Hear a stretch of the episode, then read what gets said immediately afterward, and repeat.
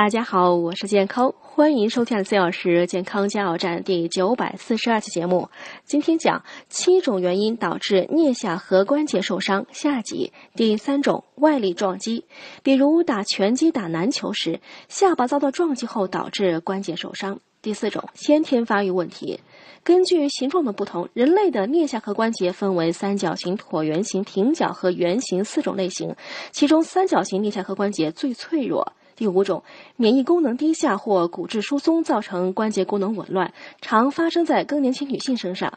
第六种，长期缺牙或拔牙超过半年没镶牙，有些人拔牙后呢，十多年不镶牙，相邻的牙齿出现严重移位，导致颞下颌关节构造发生变化，从而出现功能紊乱。第七种，特发性骨吸收，比如咬手指、长期单侧托腮，以及做瑜伽时用下巴顶在地上，都有可能导致颞下颌关节受到外力损伤。